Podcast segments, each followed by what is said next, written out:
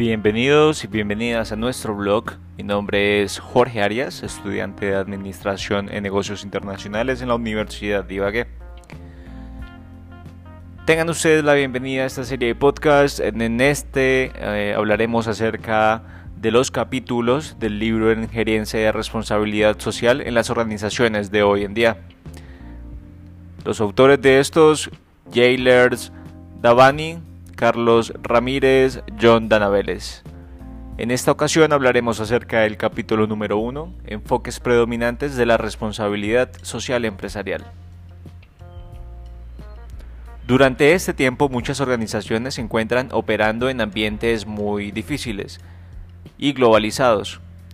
Es por esta razón que se espera que se presenten problemas económicos, sociales, ambientales, entre otros, para las mismas, en primera instancia podemos definir el concepto de organizaciones como uno como la unión de uno o dos personas que trabajan de la mano en un conjunto dentro de los límites definidos para obtener así un objetivo en común. Una organización puede ser una fundación, organización no gubernamental, universidades, entre otras. Sin embargo, toda organización tiene que operar dentro de unos límites impuestos legales, éticos y comerciales. Una vez incumpliendo esos límites, se puede considerar que una organización es inaceptable para la sociedad y para todo el entorno donde se encuentra operando. Por esta razón, es que una organización responsable y sostenible es aquella que se preocupa por sus clientes, proveedores y busca hacer una relación o fortalecer una relación en cada uno de ellos, con el fin de que sea más duradera pero para ser organizaciones responsables y sostenibles tienen que enfrentar los retos y desafíos muy competitivos que el entorno exige en esta actualidad. Las organizaciones se ven influenciadas por distintos factores que están en el entorno y que muchas veces no se pueden controlar. Entre estos se destacan los factores externos, los cuales encontramos que son los económicos, políticos, sociales, tecnológicos y ambientales.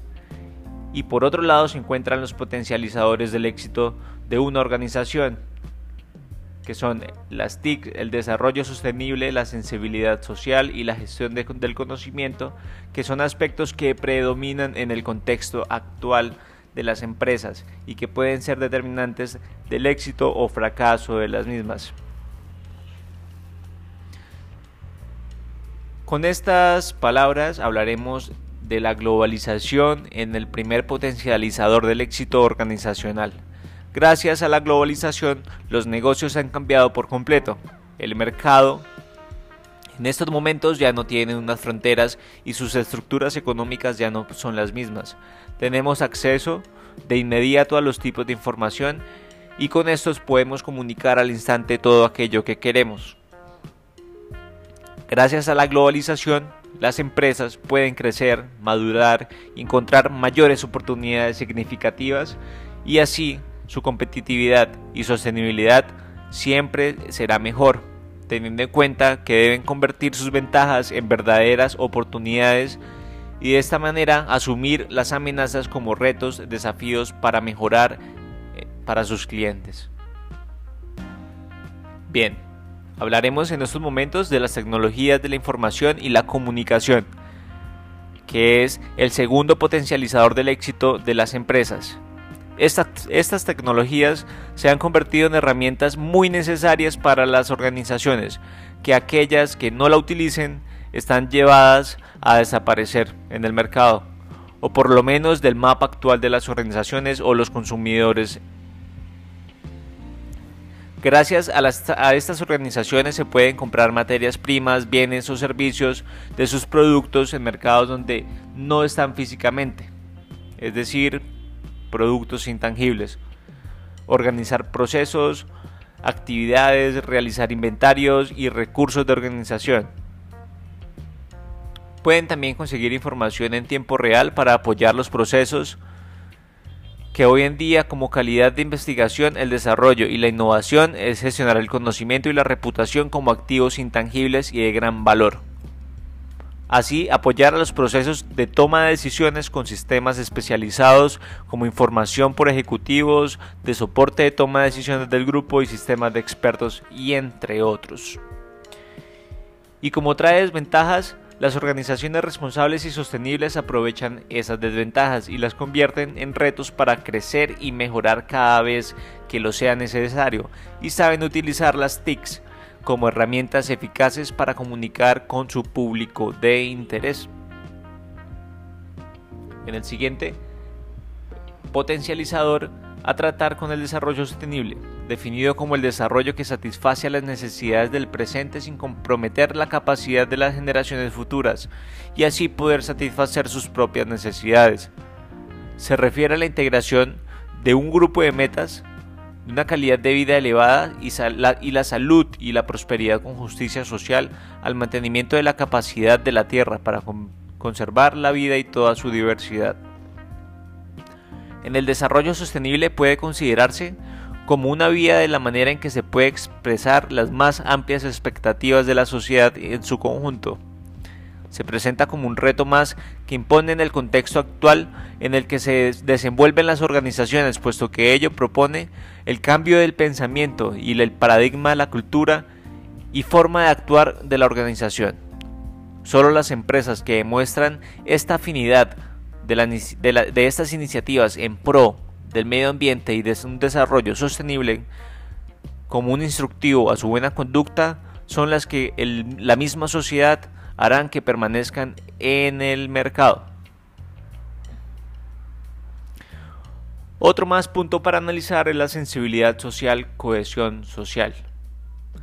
Cada vez logramos ver cómo la ciudadanía se compromete por cuenta propia y, en el ejercicio de su responsabilidad a ser una parte de esta gran solución a los problemas de hoy en día enfrenta la sociedad.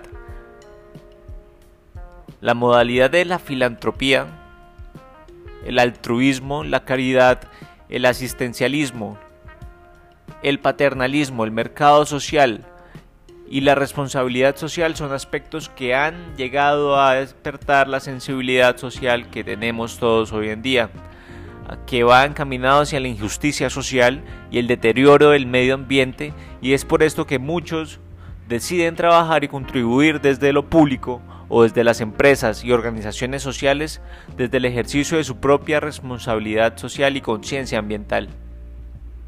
Los valores y principios, las relaciones cercanas, la cultura y la ética constituyen un panorama que la organización responsable y sostenible no puede evadir.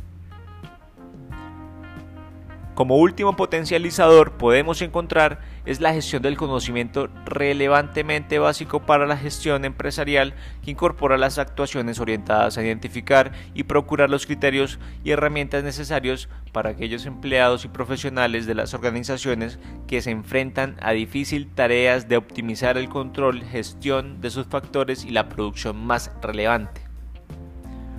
Bueno, con esto se entiende por responsabilidad social empresarial la organización responsable y sostenible ha de responder a los lineamientos y los propósitos que se identifican con responsabilidad social y de algunas veces es denominada responsabilidad social empresarial corporativa organizacional.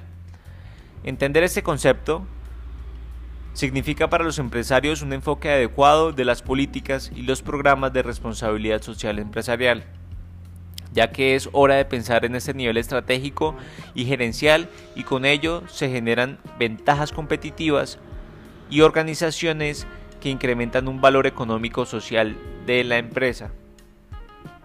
Actualmente en el país, el Estado debería ser el principal quien respalde la responsabilidad social empresarial, como lo ordena la constitución política. Pero, sin embargo, no se percibe que cumpla la cabalidad sus obligaciones en este sentido.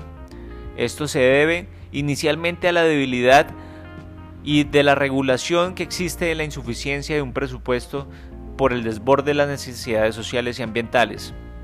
Es decir, no se está cumpliendo a cabalidad lo que dice la constitución política.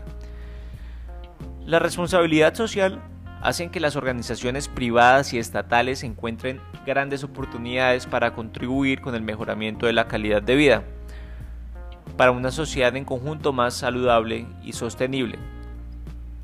Si seguimos hablando de nuestro país, sus 100 empresas más grandes, cerca del 90% cuenta con programas de responsabilidad social empresarial que operan en sus comunidades de influencia. Se han creado organismos nacionales que promuevan de la responsabilidad social empresarial en todo el país, una red de impacto global en Colombia. El Consejo Empresarial Colombiano para el Desarrollo Sostenible, FENALCO, Solidario, ANDI, entre otras.